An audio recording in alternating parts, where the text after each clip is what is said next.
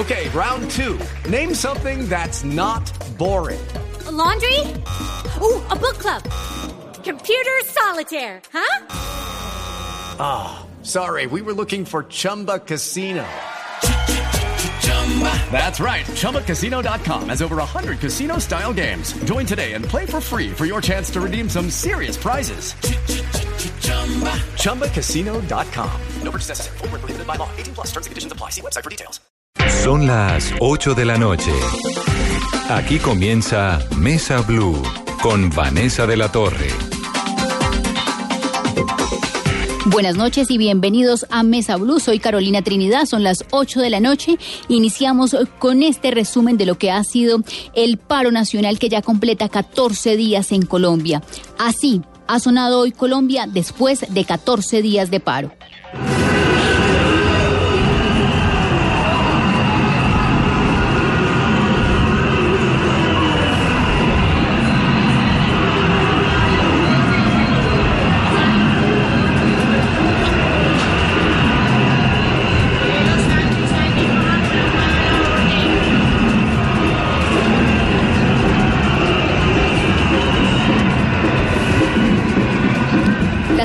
Se las tomaron estudiantes, centrales obreras, indígenas y por primera vez en Bogotá se vio la denominada Primera Línea, que es un grupo de estudiantes de la Universidad Nacional que encabezaron las marchas protegidos con escudos similares a los del SMAT, máscaras, eh, cascos también, según ellos, para proteger la marcha de los ataques y provocaciones del SMAT. Hoy por primera vez también marchó el ex candidato presidencial Sergio Fajardo, lo hizo acompañado del ex senador Antonio Navarro, también del senador Iván Marulanda, y salió a las calles luego de superar un quebranto de salud. Pero los más afectados en estos 14 días de paro son los comerciantes del centro de Bogotá, porque ya faltan 20 días para la noche de Navidad y hay clientes y comerciantes que por miedo a salir a las calles y a llegar a esta zona del centro de Bogotá no han podido comprar y surtir sus negocios. Los comerciantes dicen y las voces que más se escuchan es que las ventas están al piso. También, según FENALCO, un día eh, de paro en Bogotá ocasiona pérdidas que superan los 50 mil millones de pesos. Y a esta hora, como todos los días de paro, miles de bogotanos siguen en su odisea para poder regresar a sus casas porque los bloqueos son constantes en el sistema masivo de transporte de la capital del país Transmilenio. Y a esta hora, en uno de los puntos más complicados, está Marcela Peña. Marcela, buenas noches. ¿Y dónde está esta hora? Mire, la saludo desde la autopista sur a la altura del centro comercial El Mercurio. Esto es en el municipio de Soacha, muy cerca de la estación de San Mateo. Aquí se vivió un momento muy tenso hace pocos minutos cuando el SMAT intentó dispersar a los manifestantes que llevaban unas tres horas bloqueando el paso en este sector. En medio del operativo quedaron atrapadas cientos de personas que venían caminando hacia sus casas eh, por cuenta de la salida de servicio del Transmilenio. Hablamos con una mujer que hacía este recorrido en compañía de su pequeña hija. Y vengo caminando desde el apogeo porque hubo, trancaron ahí el Transmilenio. Entonces venimos caminando, pero hasta acá es que están los disturbios. Venía todo el mundo pacífico. Para que usted se haga una idea, para el momento en que el SMAT realizó los operativos de dispersión con gases lacrimógenos y bombas aturdidas, pues en el punto habían muchísimos niños y muchísimos trabajadores que no tenían que ver con la protesta y terminaron por supuesto muy asustados pues con los gases y con el sonido de, las aturdidoras y los intentos repetidos de los manifestantes por volver a ocupar la vía.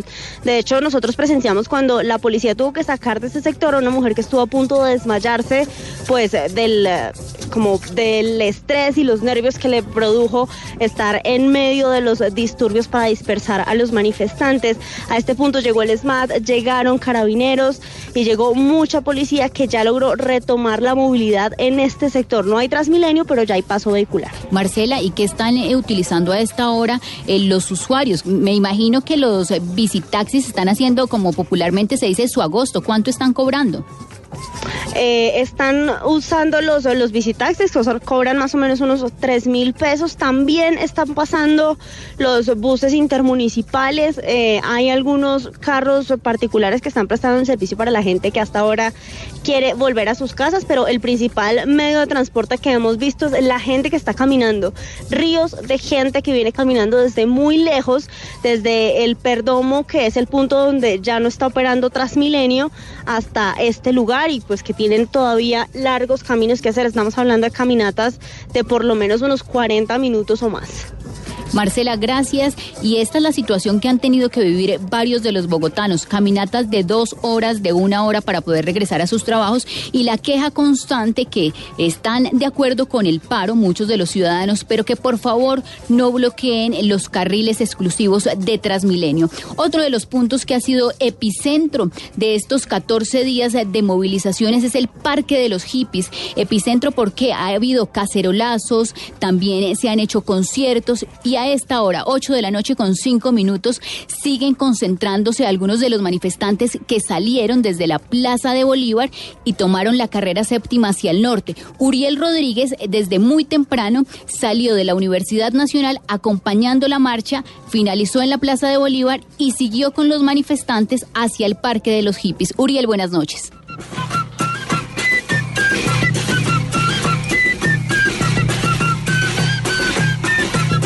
Carolina, muy buenas noches. 8 de la noche y 5 minutos. Estoy efectivamente en el Parque de los Hippies. Aquí sigue la manifestación.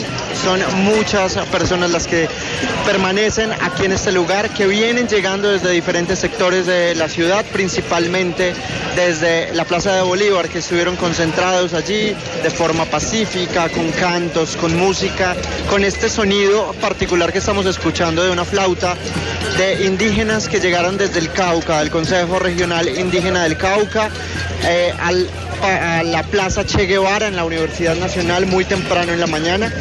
Llegaron ahí, caminaron sobre toda la carrera 30, luego subieron por la calle 19 y de esa manera empezaron a manifestarse. Aquí hay aproximadamente unas 4.000 personas, mm, grosso modo 4.000 personas las que se encuentran en este punto todavía, en este día de paro, después de que el 21 de noviembre arrancara. Y también hemos encontrado algunas historias.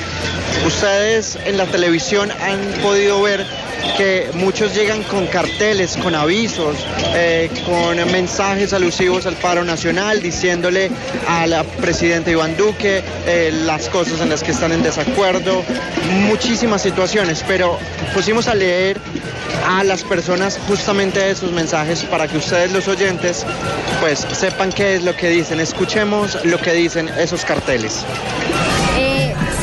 Las calles, ellos ganan. Hashtag somos la revolución. Porque la gente critica y critica y detrás de una pantalla, pero no están acá. ¡Eh, para, para! ¡Barato para comer! ¡Deliciosa para! Iván Duque. Dice, el ruido de esta gente no me deja escuchar a Maluma. Un sarcasmo. No a la reforma tributaria. De esto le hablamos, viejo. Uriel, 8 de la noche, 8 minutos y qué buen ejercicio que sean los mismos ciudadanos que hacen sus carteles, los lean. Pero otro de los eh, temas del día importantes fue que por primera vez en Bogotá se vio el grupo Primera Línea. ¿Pudo usted de pronto conversar con ellos porque tenían cascos, tenían sus propios escudos pintados, algunos de colores, otros con la bandera de Colombia? Sí, efectivamente ellos eh, estaban muy reacios a hablar con la gente, estaban en silencio con unos eh, cascos, como usted bien lo dice, y con unos escudos hechos en cartón y hechos en madera como, no sé, en algún momento llegué a pensar que era como alguna frente que le hacían al SMAT, a la Policía Nacional, pero luego descubrimos que era simplemente un acto simbólico que hacía parte de la manifestación y eso pues generó en algún momento algún susto, como alguna duda de qué hacían ellos, como efectivamente tratando de querer... Eh, enfrentarse a las autoridades, pero no fue así. La manifestación hoy, Carolina, ha sido de forma muy pacífica, muy tranquila, no hemos visto actos violentos, sí se han presentado algunos brotes eh, de vandalismo, pero muy pocos, entre ellos eh, una agresión a una colega del, canal Capital que estaba en un directo realmente haciendo eh, su trabajo junto a su camarógrafo fueron agredidos, pero incluso llegaron a la zona bancaria en la carrera séptima con calle 33 y no pasó absolutamente nada, nos rompieron vidrios, estuvo muy tranquilo el día de hoy en esta jornada de movilizaciones. Pero fíjese también, yo sé que de pronto muchos de los oyentes de Blue Radio, de Mesa Blue, han visto la serie de Netflix eh, La Casa de Papel. Y en esta casa, en esta historia, pues digamos, eh, se ha consolidado, la música de esta serie se ha consolidado como un grito no solamente en Colombia, sino en muchos países eh, del mundo. Quiero que escuchemos un poco de lo que también interpretaban las personas en las calles de Bogotá el día de hoy.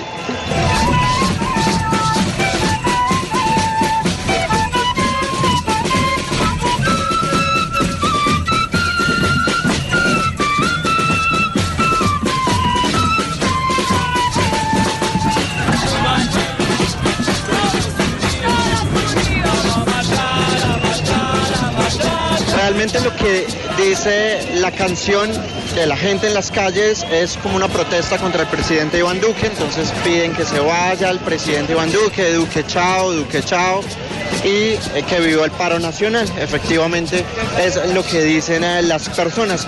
Pero también, Carolina y oyentes, nos encontramos con un señor que estaba en las calles haciendo una especie de oración en contra pues, del gobierno, en contra de las políticas del gobierno, lo que pasa en el Congreso, lo que pasa con las autoridades, haciendo también su frente contra eh, la fuerza pública. Escuchemos un poco lo que decía este señor de aproximadamente unos 65 años. Dios de vida, haz que se gobierne con justicia y equidad en Colombia, que los ricos paguen impuestos en todo el mundo Defiende la vida de tus pobres, libera a los oprimidos y aplasta el opresor. Y es justamente ese uno de los eh, grandes mensajes que se ha escuchado durante todos estos días de movilizaciones, que hay que decir que aunque se han presentado actos de violencia, actos de vandalismo, en su mayoría han sido actos de completa paz, de resistencia pacífica, de inconformidad con el gobierno y nosotros seguimos aquí en las calles de Bogotá con esta eh, manifestación, con este día de paro nacional.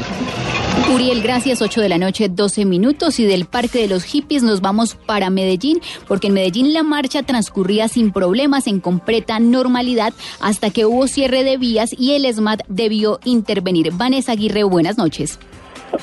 Buenas noches, pues nos encontramos precisamente en toda la avenida Las Vegas, donde las movilizaciones pacíficas que se llevaron a cabo durante el día se vieron opacadas por alteraciones de orden público por el cierre de esta vía que en este momento está despejada. A las 6 y 20 de la noche, el SMAT y la policía hicieron presencia precisamente aquí, donde utilizaron gases lacrimógenos, donde aún se sienten en el ambiente agua y aturdidores para despejar esta vía. Nos encontramos precisamente con un estudiante disparando casas. ¿Seguirán presentes después de lo ocurrido? ¿Qué piensa acerca de este hecho? Claro que sí, seguiremos en pie de lucha. Nos parece un acto tosco y grosero ante la autoridad de las personas del orden público, donde se está haciendo una manifestación pacífica y eh, sin, sin, violencia y ellos comienzan a generar disturbios. Se supone que si ellos son generadores de paz, porque tienen que actuar con violencia?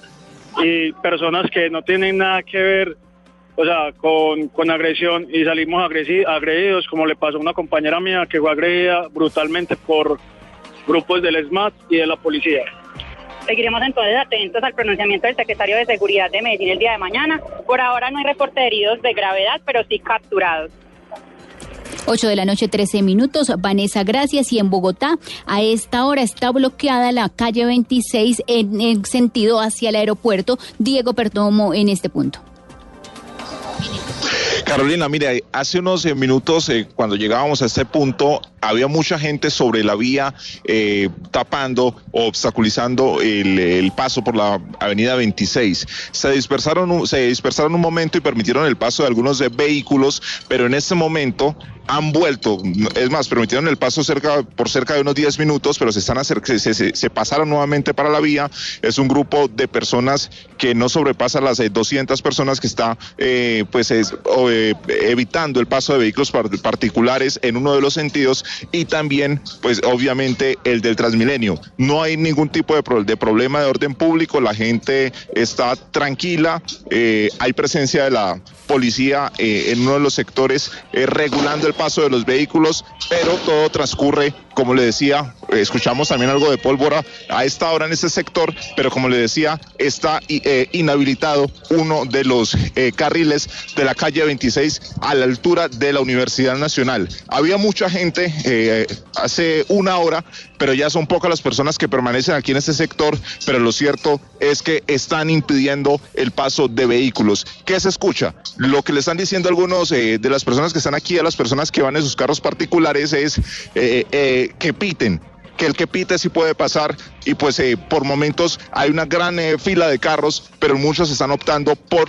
devolverse en el mismo sentido y tomar otras vías alternas porque como le decía, está cerrado en este momento la calle 26 Carolino. Diego, ¿y se escuchan de pronto cacerolas en esta zona de Bogotá porque se había convocado un nuevo cacerolazo a las 7 de la noche? Mira, Carolina, en ese momento, no en la proporción de, de, días anteriores, esporádicamente aparecen los sonidos eh, de ollas, em, de, cucharas y demás, pero no es como, con la magnitud que se está viviendo hace algunos días. Está tranquila la movilización. Incluso sobre la vía hay algunas bicicletas y algunas personas sentados en uno de los sentidos de la calle 26, pero como le, como le, he venido contando, no hay ningún tipo de afectación del orden público y eh, por momentos también hay pólvora eh, que se escucha desde la Universidad Nacional. Hemos escuchado, hemos visto también llegar buses eh, de comunidades indígenas eh, que, como sabemos, están alojados en el sector de la Universidad Nacional Carolina. Diego, y en materia política también ya se conoció y se confirmó que la próxima semana en sesión informal se va a escuchar al Comité del Paro. Mire, el senador del Partido Conservador Juan Diego Gómez eh, presentó una proposición respaldada por cerca de 60 eh, parlamentarios que de diversos sectores, partidos alternativos como de otros partidos eh, como Cambio Radical y el mismo Partido Liberal, en donde solicitaban escuchar a los líderes, a los voceros de esta movilización que, empezó el pasado 21 de noviembre. ¿qué, ¿Qué es lo que buscan con ese ejercicio en el Congreso? Lo que están buscando es escuchar de primera mano cuáles son las inquietudes que tienen los ciudadanos y cuáles son las normas que ellos consideran se deben tramitar desde el Congreso de la República. Pues bien, esto se aprobó y la próxima semana en sesión informal serán escuchados en la plenaria del Senado todos los voceros de esta eh, movilización que ha estado eh, pasada por arte, por mucha gente en las calles, los van a escuchar en el Congreso de la República y allí se van a sacar algunas conclusiones en materia legislativa qué es lo que está pidiendo la gente en materia de normas y en materia y qué es lo que espera la gente sobre todo del Congreso de la República y también extender un puente con el presidente Iván Duque. Así que la próxima semana en sesión informal, lo más seguro, eh, lo que nos confirman desde el Congreso, desde la mesa directiva, es que sería el lunes porque para el lunes está convocada la mesa directiva, pero es un hecho que ya está avalado por parte de las eh, diferentes bancadas del Congreso escuchar a estas personas, Carolina. Diego, 8 de la noche, 17 minutos. Gracias. Y está con nosotros a esta hora el presidente de FECODE, Nelson Alarcón. Presidente, buenas noches y bienvenido a Mesa Blue. Bueno, Carolina, muy buenas noches. Un saludo cordial y fraternal a usted, a todo su valioso equipo y a todos nuestros oyentes. Profe, 14 días de paro y una nueva movilización que terminó eh, tranquila y en paz. Es el reporte que han entregado las autoridades en los últimos minutos. ¿Qué viene mañana? Sabemos que hay reunión a las 2 de la tarde nuevamente con los delegados del gobierno nacional. Bueno, eh, nosotros siempre y hemos ratificado que nos movilizamos en paz, en alegría, en armonía, cordialidad, eh, con actividades artísticas, culturales. Y hoy hay que resaltar también nuestra guardia indígena, nuestros hermanos mayores. CRIC eh, ha demostrado que es garante en estos procesos de movilización para que sean pacíficos, defendiendo la vida, la paz y la democracia. Eh, nosotros mañana sí, efectivamente, nos reuniremos con los dos mediadores que ha designado el señor presidente de la República, conjuntamente con el Comité Nacional de Paro, para mirar eh, si realmente nos vamos a sentar o no a negociar. Y así lo vamos a plantear. Si hay o no hay negociación entre el gobierno nacional y el Comité de Paro, porque ya creo que requiere el país.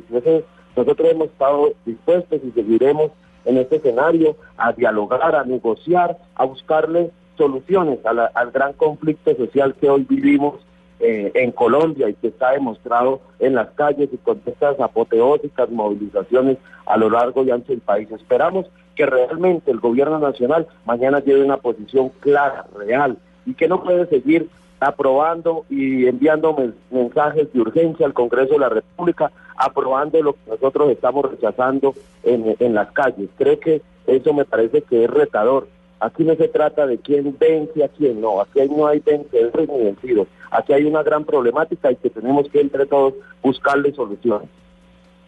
Profesora Alarcón, mañana ustedes esperan que el gobierno ya designe esa comisión negociadora en la que ustedes antes y han insistido tanto. Claro, nosotros esperamos, eh, Carolina, que mañana el gobierno nacional ya lleve una propuesta con eh, varios elementos. Nosotros queremos una comisión negociadora que debe estar integrada y designada por el gobierno nacional, donde involucre a ministros, ministras, eh, a quienes toman verdaderamente las decisiones, dos, con varios criterios que se tengan en cuenta cuál va a ser la metodología, la agenda, el cronograma del desarrollo de las reuniones y, por supuesto, las garantías para poderlas llevar a cabo, eh, garantías para la seguridad de hoy. Hoy nos siguen y nos siguen amenazando, especialmente pues eh, a varios dirigentes, a mí también, eh, continuas amenazas, pero bueno, tenemos que seguir. Aquí necesitamos es un país con cero violencia, necesitamos es un país eh, que cierre todas las brechas sociales que desafortunadamente tenemos. Necesitamos entre todos construir paz, democracia, vida. ¿Y quiénes están detrás de esas amenazas? Bueno, no sabemos. Eh, eh, ya nosotros estamos colocando las denuncias ante las entidades, las instituciones eh, de nuestro Estado colombiano, como es la Fiscalía General de la Nación, y ellos son los que eh, nos dirán quiénes están detrás de todas estas situaciones de amenaza. Profesora Alarcón, bueno, hay mucho respaldo en las calles, pero al igual hay mucho cansancio de algunos sectores y de ciudadanos por este constante paro ya hay afectaciones en materia económica en algunos sectores porque estamos a 20 días de la noche de Navidad donde la gente ya quiere ir a comprar los regalos, a comprar la ropa. Ustedes si mañana ya hay una decisión, ustedes ya suspenden cualquier tipo de concentración, bloqueo, movilización en todo el país o van a seguir insistiendo en este cese, en este paro, ¿hasta cuándo? Bueno, primero que todo aquí quien ha afectado es las políticas de Estado, las políticas de gobierno. Y por eso nuestro llamado a nuestros pequeños comerciantes. Aquí quien ha generado toda esta gran problemática es el Estado con sus políticas regresivas. Y vas aprobando ayer eh, en primer debate en las comisiones conjuntas de, económicas del Senado y la Cámara, en, en primer debate la reforma tributaria o la ley de financiamiento. Yo creo que eso no puede seguir aquí. Eh, me parece que eso es algo eh, inaudito, que no es justo con el pueblo, porque aquí están colocando mayores impuestos para nuestros pequeños y medianos comerciantes, para el pueblo colombiano, para los trabajadores, para los eh, más desfavorecidos de este país, y sí colocando leyes para beneficiar a los que se han lucrado siempre con todos los recursos del pueblo y que ahondan, eh, eh, ahondan en el tema de la, de la corrupción. Nosotros aquí les hemos llamado, que el gobierno debe implementar normas, leyes para combatir la corrupción. Según el informe de la Contraloría General de la Nación, dice que anualmente más de 50 billones de pesos se, se va en corrupción, se roban el dinero y aquí necesitamos unas leyes reales y concretas. Con todos esos 50 billones podemos tener mejores condiciones para salud, para educación, para saneamiento básico, agua potable, vías, mejor infraestructura para nuestro pueblo, para nuestros hermanos indígenas, para los compañeros afro, para nuestros campesinos. Eh, bueno, aquí hay, se necesita y se requiere, pero vemos que el gobierno nacional no tiene esa voluntad, simplemente lo expresa, pero no eh, lo coloca en práctica de verdaderamente buscarle una solución a todo este conflicto social. Profe, es decir que entonces la próxima semana se ha hablado de nuevas movilizaciones. ¿Ustedes siguen en pie con nuevas marchas la otra semana? Sí, nosotros nos vamos a seguir movilizando, seguimos desarrollando diferentes actividades y ya será producto de, si el gobierno nacional instala la función eh, negociadora tanto del gobierno como eh, del Comité Nacional de Paro, una negociación directa. Bueno, nosotros miraremos ahí y de eso se trata. Una negociación se trata de acordar cosas y en las cuales podamos avanzar y generar tranquilidad a nuestro pueblo colombiano eh, y a todas nuestras instituciones. Estamos dispuestos a eso. Nosotros, el paro no es el fin, el paro es el medio porque hoy el gobierno nacional se ha burlado del pueblo colombiano, no quiere negociar. Hablo del diálogo social, de la conversación, pero esa conversación el presidente lleva 15 meses, más de 60 talleres en las comunidades y entonces hoy ¿por qué nos estamos expresando? Porque no han salido verdaderas políticas para solucionar. Claro, entendemos que no es solamente este gobierno, los gobiernos anteriores, todos los anteriores, pero hoy necesitamos ya colocar un alto y hacer un gran acuerdo nacional, una, una gran negociación para buscar una transformación eh, en nuestro país. Y a eso nosotros, nosotros siempre estamos dispuestos y que se haga negociación directa con el gobierno nacional. Profe, y uno de los puntos más álgidos y más controversiales va a ser el desmonte del SMAT. El gobierno y las autoridades ya han dicho no se va a desmontar el SMAT. ¿Cómo van a poder lograr un consenso en ese punto? Bueno, ese será producto de la negociación, pero hoy demostramos, hoy ratificamos que nos podemos y nos hemos movilizado siempre pacíficamente. Hoy lo demostramos, sin SMAT, sin ESMAD. ¿sí? Además, miremos, el ESMAD no estuvo por ningún lado. ¿Y qué sucedió? Nada marchamos pacíficamente a, través de actividades artísticas, culturales, diez marchas que concluyeron en la Plaza de Bolívar. Tres veces se llenó la Plaza de Bolívar. Entonces, y todavía siguen a esta hora, todavía siguen llegando eh, ciudadanos, compañeros, compañeras eh, a la Plaza de Bolívar, porque es que demostramos que sin el ESMAD se puede. Necesitamos un país civilista, un país garantista, necesitamos paz, necesitamos que no sigan los asesinatos, necesitamos que no se violen los derechos humanos, necesitamos, nuestros pueblos indígenas demostró y se lo propusimos al gobierno, pero el gobierno lo rechazó. Nuestro pueblo indígena, nuestra guardia indígena es la que va a cuidar la marcha para que no haya nada. Y ahí cumplió, la guardia indígena cumplió. Profe, 8 de la noche, 26 minutos y esperamos que mañana a esta hora haya humo blanco luego de la reunión que tienen con los voceros del gobierno y que se avance porque ya estamos en modo Navidad y el país debe recuperarse de, de estos 14 días de movilizaciones que han estado algunas enmarcadas por episodios como el de Dylan Cruz, pero que hoy dejaron un gran ejemplo y las autoridades lo reportaban hace minutos de que fueron movilizaciones en paz y tranquilidad. Vimos la Guardia Indígena, vimos los estudiantes de la Universidad Nacional con su primera línea, en la primera línea, encabezando la marcha que salió desde la Universidad Nacional. Entonces, esperamos mañana humo blanca, profe.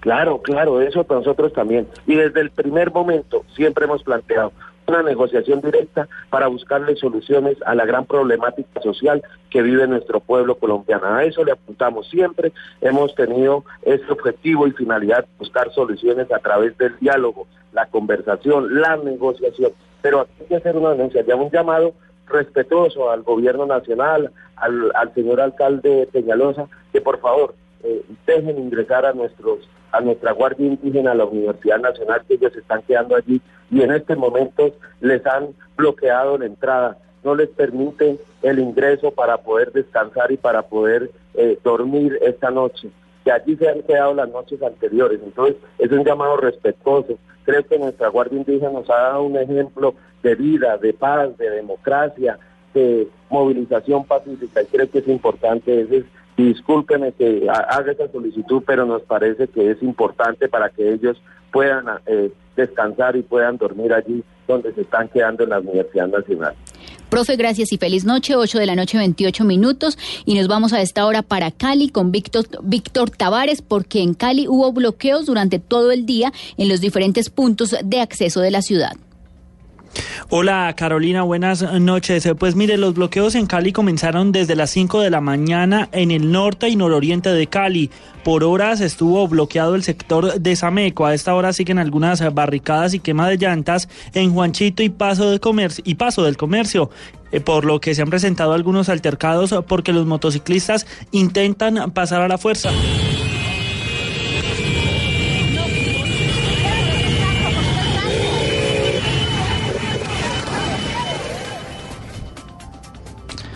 Más tarde los bloqueos se trasladaron al sur de la ciudad y se sumaron los desmanes. Algunos encapuchados empezaron a generar daños en el centro comercial Unicentro que está contiguo a la Universidad del Valle y fue en ese momento cuando el alcalde Mauricio Armitage dio la orden de que el SMAT interviniera para restablecer el orden. En medio de los enfrentamientos, un manifestante resultó herido. Asimismo, un uniformado de la policía sufrió afectaciones en sus manos por un químico que le cayó cuando encapuchado lanzaron un artefacto desde el interior de la Universidad del Valle. Sobre el manifestante herido, esto dijo el alcalde Maurice Armitage. Sé que hay un herido de los estudiantes dentro del claustro. Entendemos que ha sido por problemas de ellos internos allá. No sabemos qué le ha pasado, pero entiendo que ha sido en una pierna. Lo vimos en la pantalla.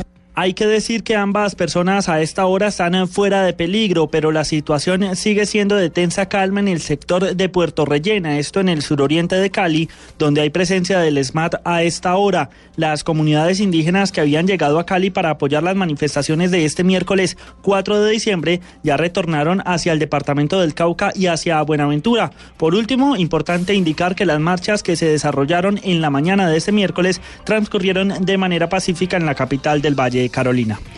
Víctor, gracias. 8 de la noche, 30 minutos. Hacemos una pausa en Mesa. Ya volvemos. 8 de la noche, 34 minutos, volvemos en Mesa Blue y nos vamos para la Plaza de Bolívar porque finalmente el alcalde Enrique Peñalosa ayer decidió prestar en la Plaza de Bolívar pese a que se están haciendo todas las instalaciones del alumbrado y del espectáculo de Navidad que va a tener la capital del país y le cumplieron a Juan Esteban los manifestantes al alcalde. Completa normalidad y no hubo desmanes en la Plaza de Bolívar. ¿Cuál es la situación a esta hora? Hola Carolina, buenas noches. Pues efectivamente, aún quedan aquí algunas personas en la Plaza de Bolívar y como usted decía, la tranquilidad fue el común denominador, fue la gran característica. Las protestas aquí en la Plaza de Bolívar iniciaron alrededor de las 11, 11 y media aproximadamente en la mañana. La verdad es que llegaron primero algunos estudiantes, luego centrales de trabajadores, la CUT, la CGT, también estuvieron, por ejemplo, algunos profesores de FECODE y la verdad es que durante todo el tiempo lo que se vivió fue eso, la tranquilidad. Algunos manifestantes, de hecho, durante la jornada estuvieron marchando en los alrededores de la Plaza de Bolívar. Esto quiere decir que fue un poco distinto a lo que habíamos conocido en días anteriores, en jornadas, en manifestaciones anteriores. Tomaron, por ejemplo, la carrera séptima hacia el norte con tambores. También llegaron algunos estudiantes a tocar música colombiana. Hasta hace pocos minutos dejaron de bailar, estaban con algunas gaitas, con tamboras. Y la verdad es que otro dato es que no hubo presencia del SMAT. Sí estuvieron muy cerca la Cancillería, muy cerca a la Avenida Jiménez, a la altura de la carrera cuarta, algunas eh, personas del ESMAD, pero estuvieron replegados simplemente de manera preventiva. Pero en realidad la jornada, repito, avanzó con total normalidad. Hasta ahora quedan algunas personas en la Plaza de Bolívar con total tranquilidad, con arengas, con bailes, con cánticos. Y pues esta es la situación que se vive en el centro de Bogotá. La movilidad ya fue restablecida en la calle 19, también una vía muy importante para la ciudad. Carolina. Juan Esteban, ¿y cuántas personas aproximadamente, cuál es el reporte que ya han entregado las autoridades, se alcanzaron a concentrar hoy en la Plaza de Bolívar? Un lleno total, Carolina. Le estoy hablando de poco más de 1.500 personas que estuvieron seguramente en la Plaza de Bolívar. Sin embargo, también se vieron eh, menos personas que en manifestaciones anteriores. Normalmente la Plaza de Bolívar se llena un poco más el sur, muy cerca al Palacio de Justicia, pero esta vez hubo un poco menos de afluencia. También hay que decir, por lo que le contaba hace un momento, que esta jornada tuvo como característica que las personas no, llegaban a la Plaza de Bolívar y se quedaban allí quietas, sino que además iban en los alrededores, estuvieron muy cerca también a la catedral, estuvieron muy cerca también allí a la Cancillería, en total tranquilidad, repito Carolina, esta jornada de manifestaciones. Juan Esteban, gracias. Y es que justamente las movilizaciones hoy cambiaron porque salieron no solamente desde el Parque Nacional, desde la Universidad Nacional, sino de varios puntos como la calle 100 con carrera 15, también desde el norte, cerca al portal de la 170 y luego de llegar a la Plaza de Bolívar, muchas de las movilizaciones tomaron un nuevo rumbo, algunas hacia la calle 26, donde nos contaban de Diego que a esta hora hay 200 personas que de manera intermitente están bloqueando el paso de algunos de los vehículos que van hacia esta zona del occidente de la capital del país y otros puntos de la ciudad. Pero también vamos justamente al norte de Bogotá, donde está Kenneth Torres. Kenneth, buenas noches. Hola Carolina, muy buenas noches. 8 de la noche, 38 minutos. Pues a esta hora el portal del norte y su salida es de torpal de normalidad. Hay que decir que hay una alta presencia de uniformados de la policía y alrededor y dentro del portal del norte, haciendo pues respectivas eh, eh, lo que tiene que ver con requisas y demás. También a esta hora es baja la afluencia de los usuarios de Transmilenio que llegan y salen al sur por este portal del norte de Bogotá. Los más perjudicados sin duda pues son los habitantes que toman el bus que va para los portales de El Tunal y de Transmilenio. Ellos pues han tenido que acudir a tomar el ACTP o flota como lo, nos contó hace pocos minutos Juan Carlos Rodríguez, quien vive en Santa Librada. No, porque me dicen que está tapado en Héroes. De Héroes me tocaría caminar hasta donde haya alguna ruta habilitada y ahí tratar de llegar. Me toca buscar una ruta alterna. Ahorita exactamente voy a coger flota hasta terminal y en el terminal cojo una que va para Usme pero va por la Boyacá. Pues ese recorrido es aproximadamente de dos horas, pero hay que señalar que, eh, eh, que este si se toma directamente por Transmilenio sería de una hora, entonces pues hay que mirar ese recorrido que tienen que hacer los habitantes o las personas que salen desde aquí, desde el portal del norte hacia el sur, pero también no es la única historia que nos encontramos, también hablamos con Sebastián Torres y esto fue lo que nos dijo, él vive también al sur de Bogotá. Pues ni a mitad, porque mitad tenemos cuatro o cinco portales y aquí solamente me hay servicio para el portal del sur. En este momento yo voy para el portal Luzme. Entonces acá tengo que empezar a jugármela de aquí hacia el sur hasta donde pueda y ahí empezar a buscar rutas alternas. Entonces literalmente no hay transporte. Se podría decir que no hay transporte, porque de aquí al sur hasta dónde. Y para subirme hasta las Caracas, ahí está lo complicado. Si hiciera esta ruta que está comentando de ir hasta la primera de mayo y luego tomar, ¿cuánto le gastaría usted más? La verdad ya depende de, la primera de mayo. Ya depende de la primera de mayo como esté, porque pues caminando obviamente es súper cerca, es súper lejos, pero sin saber el tráfico como esté. Eh, hay que decir, Carolina, que los servicios que a esta hora está prestando el Portal del Norte corresponde al G12, al G44, al 8 y al K16. Estos pues comunican al Portal del Sur y, el, y también el Portal del Dorado. Y los que van hasta la calle 100 llegan hasta ese punto y nuevamente retornan hacia eh, el Portal del Norte. Los servicios del alimentadores están funcionando a esta hora con normalidad, pese a que horas más antes se presentaron algunos problemas porque no habían buses de estos servicios, pero sin embargo ya se normaliza este servicio. Las flotas que van hacia Chías, Paquirá y Cajicá funcionan sin ningún inconveniente. Las personas que van a salir y van a ingresar, hay que decir que está funcionando sin ningún inconveniente a esta hora aquí en el norte de la capital de la República. Carolina. Kenneth, gracias. 8 de la noche, 41 minutos. Y hace pocos minutos el director de la policía y la ministra del Interior entregaron el más reciente reporte de este día 14 de paro en el país. Julio César Uchima en el puesto de mando unificado. Buenas noches. Carolina, muy buenas noches. Pues desde el puesto de mando unificado y en términos generales, hubo un buen comportamiento por parte de todos los colombianos. Quizás la ciudad de Bogotá y la ciudad de Cali fueron las que presentaron algunos inconvenientes en temas de orden público. Por ejemplo, en la ciudad de Cali, el director de la Policía Nacional dijo que en este momento está siendo atendido un patrullero de la policía que resultó herido con un artefacto luego de haber sido lanzado y en este artefacto al parecer iba un ácido. Todavía eso no se ha confirmado, lo están atendiendo en uno de los centros asistenciales de Cali, según ha confirmado el director de la Policía Nacional. Finalmente, es imperioso manifestar que nuestro patrullero Erisney Romero Angulo, la persona que fue víctima de un maltrato verbal el día de hoy en la ciudad de Cali, ya formuló denuncia penal ante la URI de la misma ciudad. Y en las próximas horas esperamos que la justicia responda y de alguna manera adelante las investigaciones correspondientes contra quien emitió, el dirigente de la CUD, que emitió de alguna manera unas ofensas ante los medios de comunicación ante una grabación y que maltrató a nuestro patrullero de la Policía Nacional.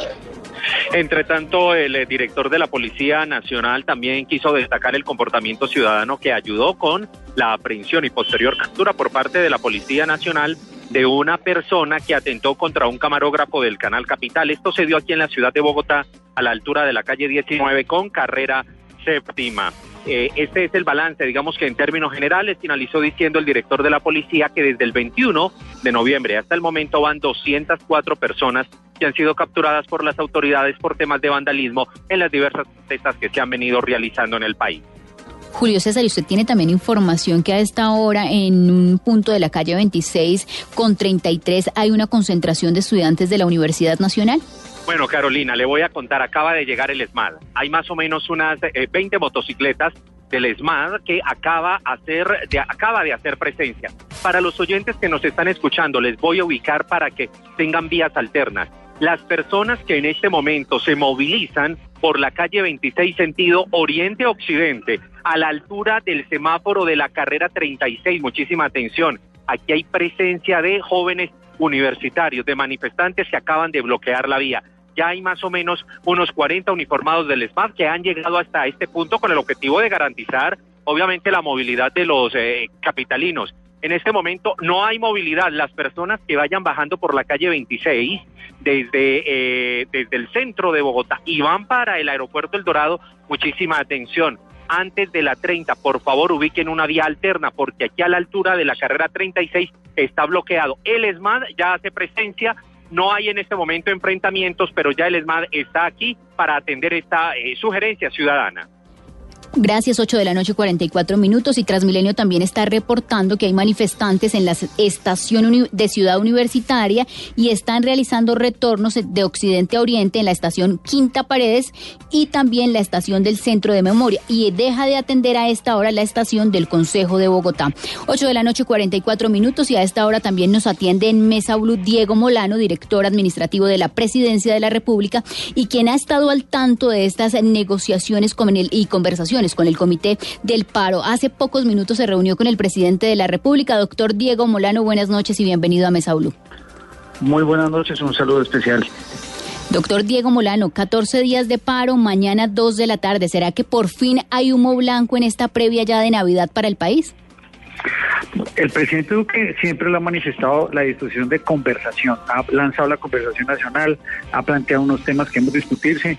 Por eso nosotros que mañana tenemos una reunión a las 2 de la tarde, vamos a seguir planteando la posibilidad de organizar esa mesa paralela de conversación, que tenga bases comunicantes, pero aquí lo fundamental es que tengamos disposición de solucionar los problemas de Colombia. Hay que pensar en Colombia y iniciar esta discusión de los 13 temas que ellos han señalado ah, para poder avanzar. Eso es lo que reclaman los colombianos, lo que se necesita en este momento. El gobierno tiene toda la actitud y la disposición, lo ha tenido, los invitó desde el 26 de noviembre para que habláramos de este tema y por supuesto ayer también lo mencionamos y seguimos mañana en esta reunión para poder encontrar solución y avanzar.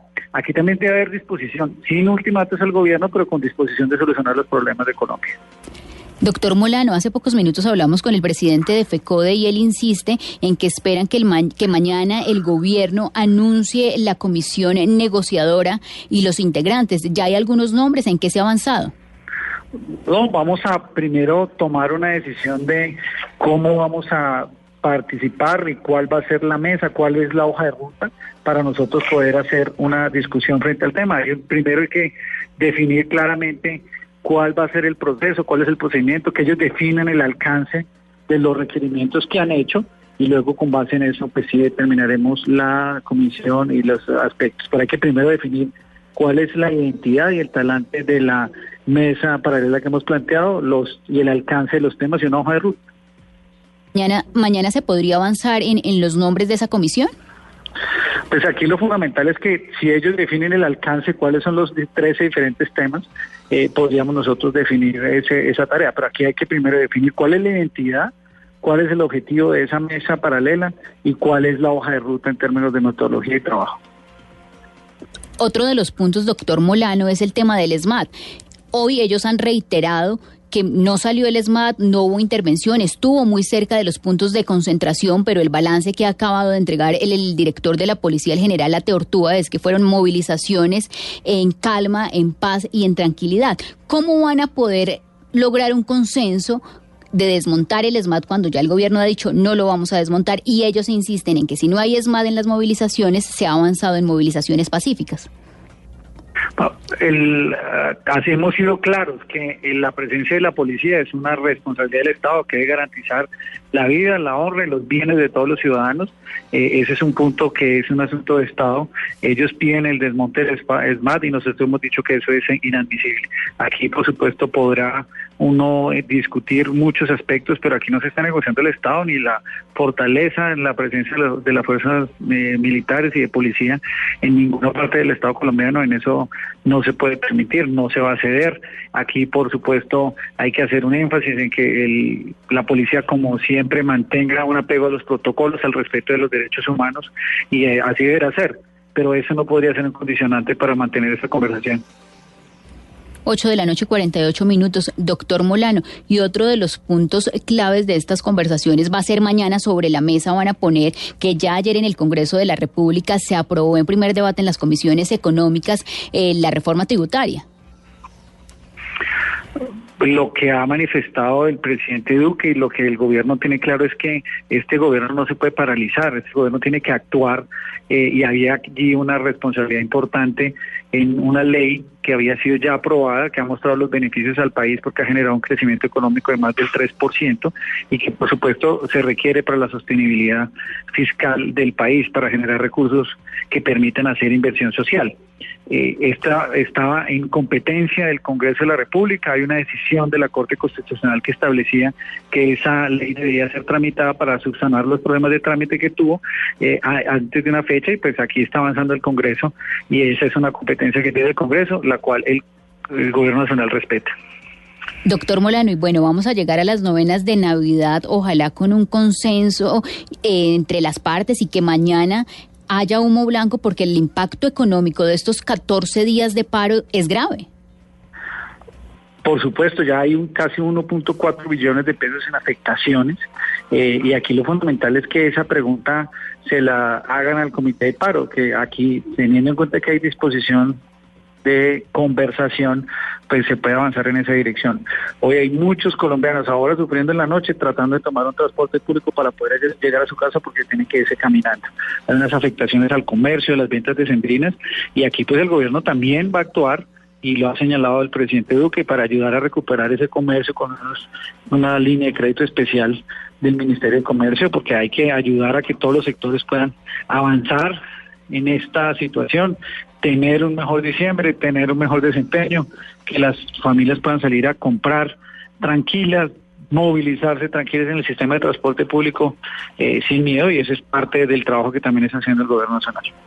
Y el mismo mensaje y la misma pregunta se le acabamos de hacer, doctor Molano, al presidente de FECODE, y es que el calvario que han tenido que vivir los ciudadanos que viven en el sur de Bogotá, trabajan en el norte y caminan dos o tres horas para llegar. Que listo, la movilización pacífica es permitida, pero sin bloquear el carril exclusivo de Transmilenio. Ese debería también quizás ser un inamovible del gobierno para poder avanzar. Pero por supuesto, porque es que no puede haber movilización, no puede decir que es una obstrucción pacífica del Transmilenio, eso no es una eso no es una movilización pacífica, eso es una obstrucción a un sistema de transporte público que afecta los derechos de los otros, de millones de bogotanos que montan en Transmilenio que lo necesitan para poder llegar a sus hogares.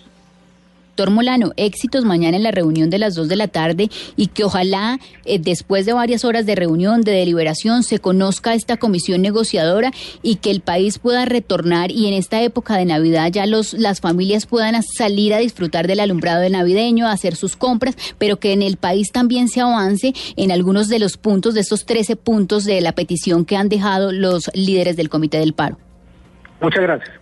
Feliz noche, doctor Molano. 8 de la noche, 51 minutos. Y nos vamos también a esta hora a otra de las ciudades donde hoy hubo movilización en Bucaramanga, Verónica Rincón. Hola, buenas noches. Pues eh, terminamos esta jornada con 30 detenidos. Es el reporte que ha entregado la policía. Además, nuevamente atacaron establecimientos comerciales. Pero les cuento cómo transcurrió la jornada aquí en Bucaramanga. Hacia las 3 de la tarde, dos marchas partieron desde el Parque San Pío y la Universidad Industrial de Santander. Aunque con problemas de movilidad por la carrera 27, una vía principal de la ciudad, los manifestantes marcharon pacíficamente durante todo el recorrido. 8 de la noche, 55 minutos, y el ex candidato presidencial Sergio Fajardo, como lo contábamos anteriormente, pudo marchar por primera vez hoy después de estos 14 días de paro, luego de superar un quebranto de salud, y antes de salir a marchar, publicó en sus redes sociales un video con las 10 razones de Fajardo para marchar. Escribió, Número uno, para ratificar el sentido de la protesta social, una expresión legítima de la ciudadanía. Este es uno de los puntos coincidentes con los líderes del paro, quienes también piden respeto por el derecho a la protesta en la democracia. Otro de los puntos, para unirme a las voces que nosotros en Compromiso Ciudadano representamos. También reclamando por el respeto de la vida de los líderes sociales y en solidaridad con sus familias. Esta es una de las grandes consignas del paro nacional. El asesinato sistemático de los líderes sociales no cesa y a esto se suma la masacre indígena. Cuarto punto y cuarta razón por la que salió a marchar hoy Sergio Fajardo, por el cuidado de los niños y las niñas para que estén fuera de toda expresión de la violencia en nuestro país.